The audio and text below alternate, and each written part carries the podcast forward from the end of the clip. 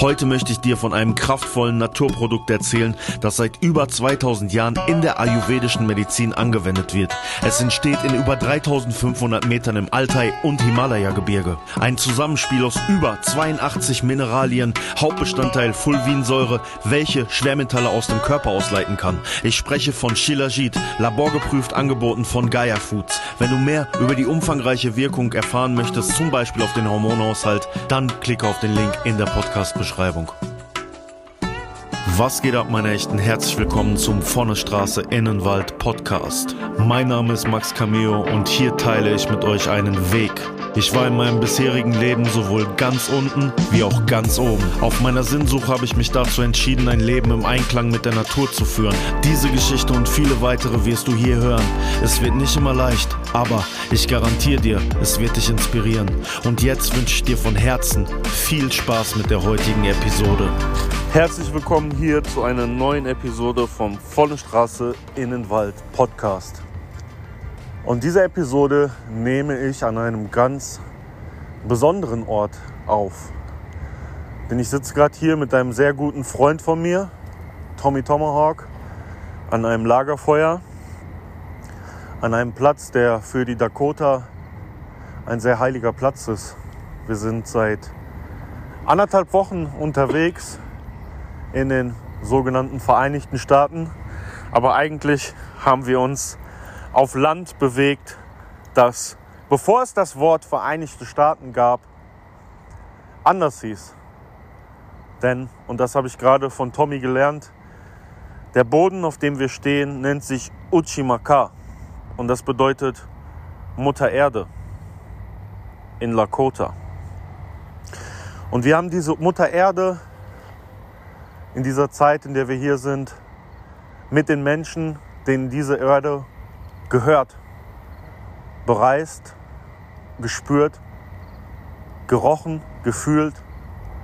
Wir waren in verschiedenen Gebieten unterwegs. Zu Beginn unserer Reise haben wir uns mit Tommy zusammen aufgemacht und sind in zwei Reservate im Norden von Minnesota gefahren. Das eine ist Leech Lake und das andere ist Red Lake. Und über diese Erfahrung möchte ich euch gleich erzählen. Aber erstmal möchte ich, weil ich hier zusammen am Lagerfeuer sitze mit Tommy, dass Tommy euch in seiner Sprache begrüßt und ihr ein bisschen hört, mit wem ich hier meine Zeit verbringe. So Tommy, I told the people that we are in what people call the United States, but we haven't been around the United States. We've been on Ochimaka. We've been on sacred ground. Yes. We moved around the re- what they call reservations, Uh-huh. but this is the original land from the original people.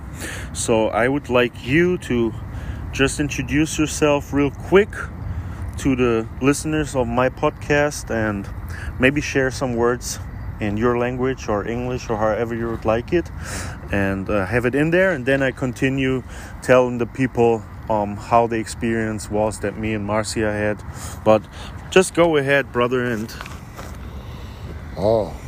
Oh, ha. Hamatako ape. Anin bonjour. That's high in two different languages. First is the Lakota language. The second is the Ojibwe Ojibwe language. We are here in the United States of America, Dakota land here today with uh, Max and his companion. And uh, we're honored to have them before our fire. And they're sitting around listening to teachings, our true traditional teachings. Uh, I'm one of those uh, fire keepers here in America, and it's a very sacred, traditional thing and powerful thing we do for our people. And he's here to learn that. And so I appreciate all the listeners and the things you do over there, and I'll be there to visit all of you soon. And uh, greetings, and uh, I want to say, uh, Tukashila Gishimani Du. Tukashila is the way we say God in our language. Uh, Gishimani Du is the way to say God in the Ojibwe language. We are fluent in many different languages, English not being one of them. We were forced to do that back when we were exiled from our lands and our people.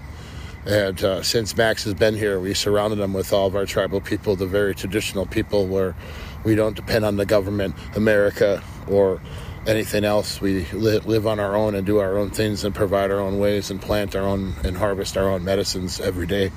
and uh, also do ceremony every day, something before our Creator. And it was very uh, uh, honoring and, and yet challenging, but everything worked out to put all this together for Max's visit here. And I brought him to the best people of of who we have to offer amongst our American Indian generations that we have here. And this weekend, when we have our powwow, they call it in English, but with Chipi, we shall dance on Uchimeka, Mother Earth, together as family. And Max is going to be here to uh, experience that in a more traditional manner. The other powwows they were at were competition and, and out of character instead of uh, traditional. There's two different things. Traditional is is the way it's normally done, and so we are sitting uh, in cloudy conditions. It's getting cool here. It's almost fall. It's a very sacred time because the leaves have a little lifespan, and that represents us. And when it's spring, it's sacred because it brings uh, uh life renews again. And so today around the fire, greetings again from America. Tommy Tomahawk coming to you. Wir verbringen hier eine wunderbare Zeit und sind von allen Leuten willkommen geheißen. Und das, was wir hier machen, ist für mich, für uns eine weitere besondere Reise, die wir in diese Welt, in diese indigene Welt unternehmen, wo wir selbst auch zu unseren Wurzeln zurückkehren. Denn wann immer ich oder wir mit diesen Menschen zusammen sind, merke ich, wie viele Gemeinsamkeiten wir haben und wie auch unsere indigene Tradition in Europa vor 2000, 1000, 3000 Jahren immer weiter angefangen hat, ja, sich zu verändern und mit der Christianisierung und Romanisierung wir diesen Bezug verloren haben, den viele von den Menschen hier noch haben zu Uchimaka, der Mutter Erde.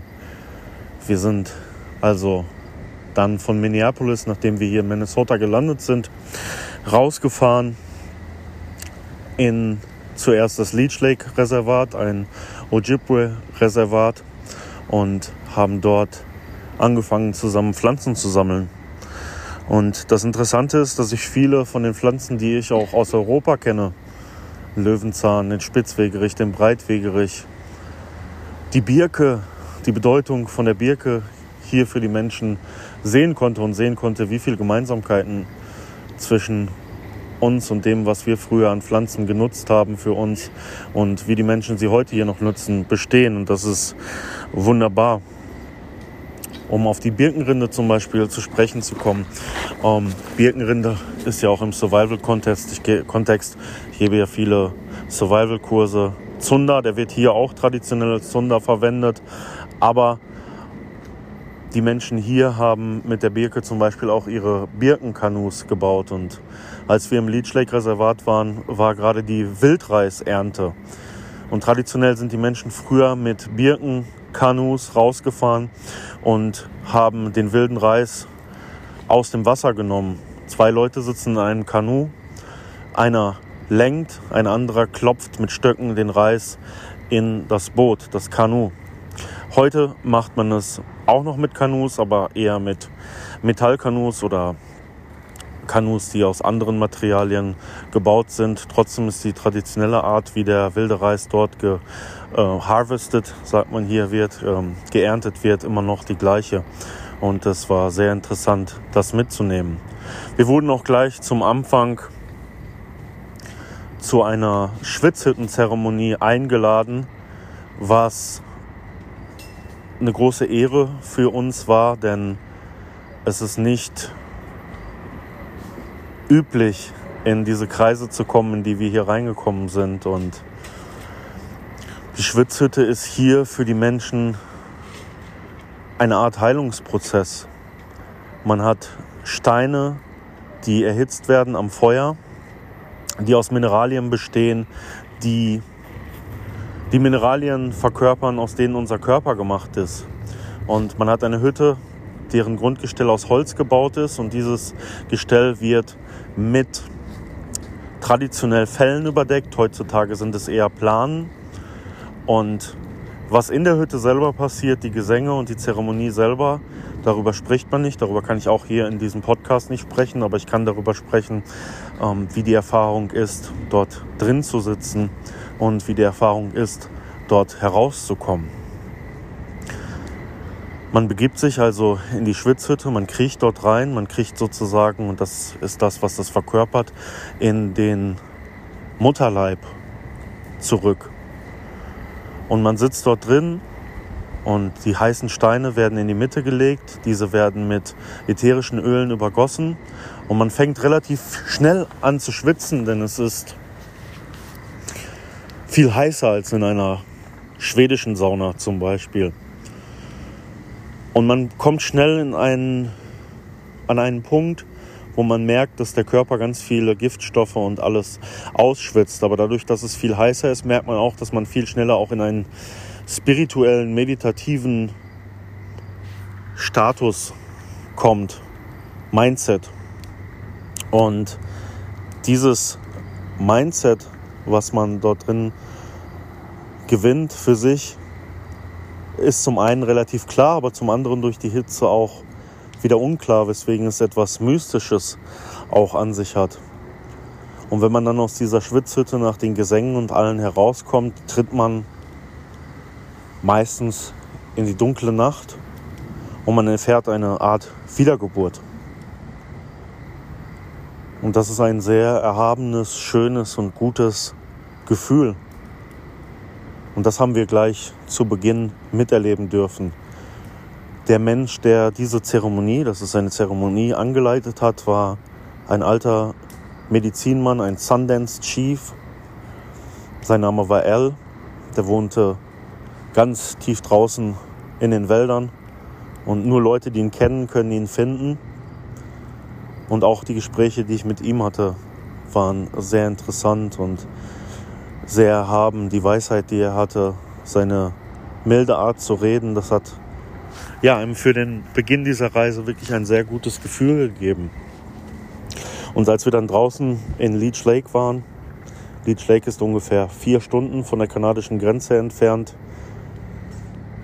waren wir plötzlich wirklich in einer anderen Welt. Denn dort draußen im Reservat ist man relativ abgeschnitten von der Außenwelt. Das Leben läuft langsamer. Die Art, wie die Menschen leben, ist eine andere. Man geht nicht so viel nach der Zeit. Man steht morgens auf mit dem Sonnenlicht und man geht schlafen, wenn es dunkel wird. Und das hat uns ziemlich entschleunigt. Und dort haben wir durch Tommys Hilfe sehr viele interessante Menschen treffen können. Wir haben auch viel Footage filmen können. Wir waren bei einem. How old is Mike? Tommy, he is uh, 83 years old, right? Ja.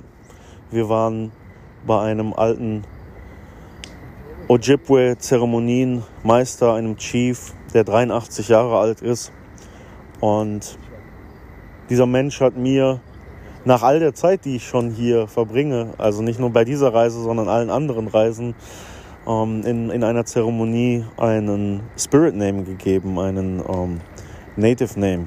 Ich habe diesem Mann also meine Geschichte erzählt, bestimmte Erlebnisse erzählt auch, die ich hatte. Und nachdem wir ungefähr eine halbe Stunde gesessen hatten, hat er mir hat er gesagt, ich habe jetzt einen Namen für dich. Und hier draußen einen Namen zu bekommen, ihr habt das mit Sicherheit schon gehört, dieses romantisierte, was es teilweise gibt, Falkenauge oder sowas.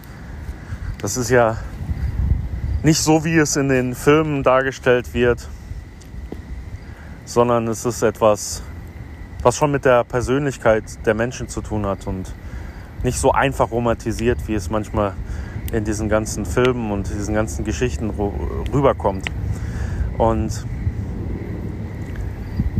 nachdem wir dann da gesessen hatten, hat er gesagt, dein Name ist Nudin. Und Nudin bedeutet Wind auf der Sprache der Ojibwe. Und dann habe ich meinen neuen Namen in alle vier Himmelsrichtungen gerufen und alle haben mich begrüßt in der Community und gesagt, ab jetzt bist du Wind. Also Max Wind. Und das war ja, für mich etwas sehr Besonderes, sehr Bewegendes. Und seitdem nennt man mich hier so. Wir haben zeitweise das Leech Lake Reservat verlassen, um ins Red Lake Reservat zu fahren. Das Red Lake Reservat ist noch abgeschiedener und dort ist es tatsächlich so, dass die Menschen noch mehr mit der Natur leben, dass die Menschen noch mehr innerhalb ihrer Community leben. Und wir hatten dort die Chance, an einem traditionellen Powwow dieser Red Lake Community teilzunehmen. Und dieses Powwow war sehr schön, weil da nur Leute aus der Community waren und alle haben mich angeguckt, so, was will diesen, dieser White Boy hier so gefühlt.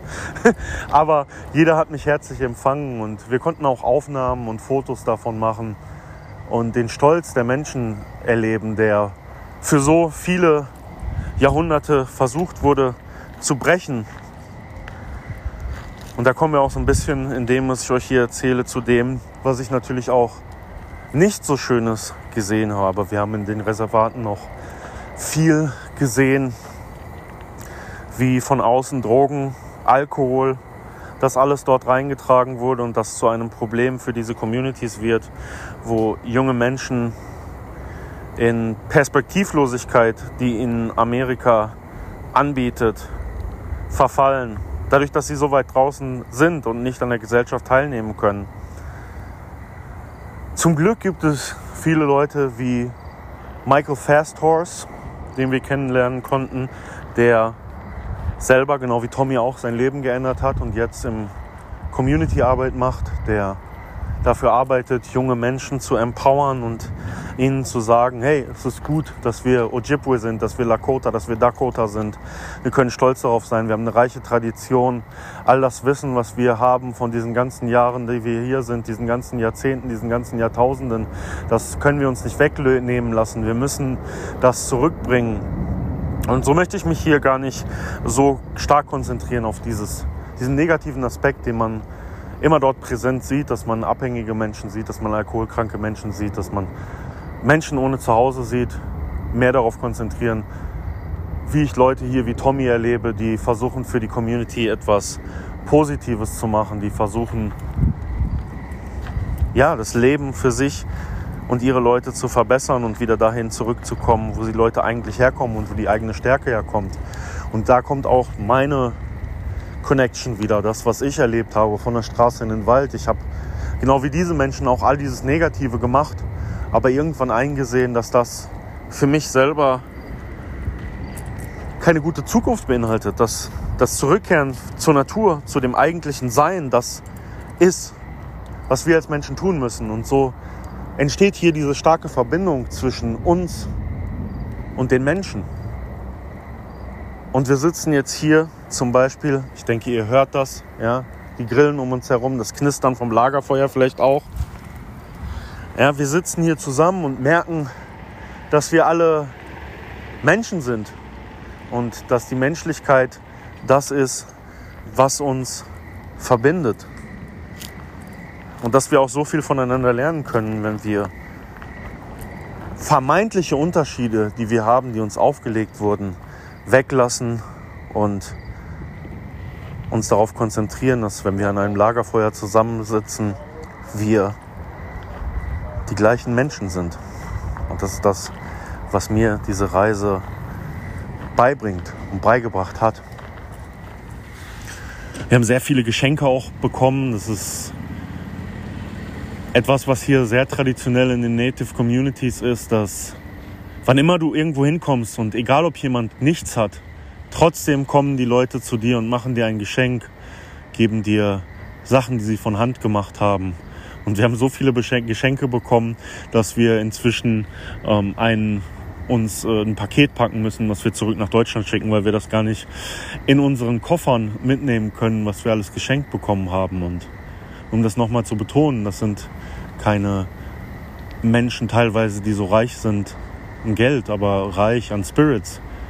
Und diese Art der Gabe, der Geschenke und des Wertschätzens voneinander ist definitiv auch etwas, was ich wieder für mich mit nach Hause nehmen möchte und was ich für mich hier draußen erleben konnte, wie diese Communities funktionieren und wie diese Menschen funktionieren. Wir sind jetzt wieder zurück nach Minneapolis gekommen und hier in Minneapolis sind wir wieder mit Tommy und dem Stamm der Madawakantuan Dakota, bei denen ich schon länger ein Ehrenmitglied bin. Und wir bereiten zusammen das jährliche Powwow vor. Und deswegen sitzen wir hier auch gerade an diesem heiligen Ort, dem Ursprung der Dakota-Kultur, an diesem Feuer, weil wir heute und auch gestern schon angefangen haben, das Powwow aufzubauen. Und am Wochenende wird das stattfinden. Ich habe hier auch meine Flöte mit hingenommen. Ich habe schon viel meine Native Flute in Zeremonien für die Menschen gespielt und das werde ich auch auf diesem Powwow tun. Und ich bin von Tommy auserkoren worden, eine, eine Flagge zu tragen, die mit Adlerfedern geschmückt ist. Die Adlerfedern sind hier die größten Auszeichnungen, die man bekommen kann. Wenn dir jemand eine Adlerfeder überreicht, bist du praktisch ein spiritueller Krieger geworden. Und er wird mich auf dem Powwow diese Flagge halten lassen. Und das ist für mich auch wieder eine große Ehrerbietung, dass ich die Chance habe, das zu tun dass man mir so viel Vertrauen gegenüberbringt. Tommy hat uns auch viele Informationen über die unterschiedlichen Sprachen der Lakota, der Ojibwe mitgegeben, übersetzt uns viel, erzählt uns viele Dinge, gibt uns viel von seiner Sprache auch mit und wir sind jeden Tag eigentlich zusammen und erhalten spirituelle Reden von ihm, Teachings, wie man sagt in denen er genauso wie ich die Essenz des Lebens auf das runterbricht, was ich hier sage, wenn wir uns oder was ich in diesem Podcast sage, wenn wir uns wieder mit der Natur verbinden, wenn wir anerkennen, dass nicht Geld und Reichtum das Wichtige ist im Leben, sondern dass wir Mutter Natur schätzen, schützen, dann sind wir innerlich glücklich. Und innerlich glücklich bin ich gerade hier wenn ich an diesem Lagerfeuer sitze, wenn ich mit diesen Menschen zusammensitze. Tommy hat auch immer seinen Sohn Riley dabei, den er ausbildet in seiner Tradition des Firekeepings, des Feuerbeobachtens, des Feuermachens, des Feuer am Brennen haltens. Und äh, Riley ist auch ein sehr kluges, intelligentes Kind, das hier mit uns ist, das sehr respektvoll auch mit uns umgeht. Etwas, was ich teilweise auch tatsächlich bei uns vermisse, wie, wie unglaublich dankbar dieses Kind ist, hier mit uns sein zu dürfen und wie viel er auch für uns macht. Man muss ihm nicht sagen, hey, ähm, bring mal das und dann rollt er die Augen. Für ihn in seiner Tradition ist das ganz normal, dass er, wenn er uns Feuerholz bringen soll, er uns das bringt, weil wir Ältere sind und der Wert der Älteren in diesen Communities und auch hier auf dem Dakota-Land, wo wir jetzt gerade sind, ist unglaublich. Man schätzt die Älteren, man schätzt ihre Geschichten, man schätzt das, was sie sind und das, was sie für die Gesellschaft auch bedeuten. Man kommt nicht auf die Idee, die Älteren in ein Altenheim zu senden, sondern die Älteren leben mit einem, bis sie ableben. Und das ist vielleicht auch etwas, was wir uns von hier mitnehmen können, dass wir anfangen, ältere Menschen wertzuschätzen für das, was sie sind und die Geschichten, die sie für uns bereithalten und ihnen auch zuzuhören, denn das macht man hier. Hier ist die Tradition so groß, den Älteren zuzuhören und den Wert der Älteren mitzunehmen und diese Chiefs, die ich angesprochen habe, Al oder Mike, das sind sehr alte Leute, die aber in ihrem Leben so viel erfahren haben und einem so viel mitgeben können. Und das hat mich auch sehr viel gelehrt, für mich persönlich stiller zu sein und zuzuhören. Ja, und jetzt sitzen wir hier an dem Feuer und genießen die gemeinsame Zeit und sind einfach dankbar dafür, was wir haben. Ja, für uns geht diese Reise dann jetzt noch ein paar Tage weiter. Wir werden am Wochenende das Powwow haben und dann begeben wir uns nächsten Montag wieder auf die Heimreise. Und ich verspreche euch, den Menschen, die mir nur verbal zuhören, aber auch die Menschen, die mich treffen, die Menschen, die vielleicht in unseren Kursen teilnehmen, den Menschen, die bei mir ins Tattoo-Studio kommen, die Menschen, die meine Reels auf Instagram sehen, meine Videos auf YouTube, dass ich viel von dem, was ich hier lerne und gelernt habe, auch schon in der Vergangenheit, weiter mitnehmen werde und das noch mehr auch zu uns tragen werde, weil ich das, was hier ist, nicht vergehen lassen möchte, weil ich den Menschen mitgeben möchte, dass das, was sie hier machen, sehr wichtig ist. Und das ist das Schöne, wir sind hier nicht an dem Punkt, wo man denkt, wow, ähm, wir kommen jetzt hier hin und wir leben, erleben eine aussterbende Kultur, sondern wir leben, erleben tatsächlich gerade einen Wendepunkt, wo die Menschen sich von den Drogen und den ganzen negativen Dingen, den Alkohol und das eben allen abwenden und dahin zurückkommen, ihre Kultur zu leben. Und das ist das, was sie tun sollten. Das, was man ihnen versucht hat wegzunehmen, sie dabei zu unterstützen, das wiederzugewinnen. Und ich glaube, dass ich mit dieser Reise hier und dem vielleicht, was ich euch darüber erzähle, auch einen Teil dazu beitragen kann. Und ich habe ja schon mal diese eine Episode gemacht, auch über die äh, Navajo Nation und die ganze Winnetou-Debatte. Wenn ihr das nächste Mal euch in der Situation konfrontiert seht, diese ganze europäische Indianerromantik, die wir dort haben, zu sehen und zu sehen, was Europa daraus gemacht hat und was wirklich nicht viel mit der Realität hier vor Ort mit den Leuten zu tun hat, dass wir respektvoller damit umgehen, dass wir, das habe ich in der Episode schon gesagt, wenn ihr die noch nicht gehört habt, dann hört euch die mal an, dass wir nicht hingehen und einfach sagen, hey, der Indianer, sondern dass wir hingehen und die Menschen fragen, aus welchem Stamm kommst du, damit sie sich mit ihrem Ursprung identifizieren können, denn dieses Wort ist ein Ort, Wort, das wir Europäer den Menschen aufgelegt haben, das nichts mit ihrer eigenen Realität zu tun hat. Genauso wie das Wort die Vereinigten Staaten etwas ist, was den Menschen auferlegt wurde. Aber das Land selber heißt anders und wird für diese Menschen immer anders heißen. Aber Uchimaka, Mutter Erde, heißt für uns alle das Gleiche. Denn wir können uns alle mit Mutter Erde identifizieren. Und wenn wir respektvoll freundlich und liebevoll miteinander umgehen, dann können wir eine schöne gemeinsame Zukunft haben. Und von der Straße in den Wald auch mit der Natur im Einklang leben. Und damit möchte ich die heutige Episode abschließen. Ich danke euch fürs Zuhören und sage, wir hören uns bei der nächsten Episode wieder. Ich bin draußen. Peace.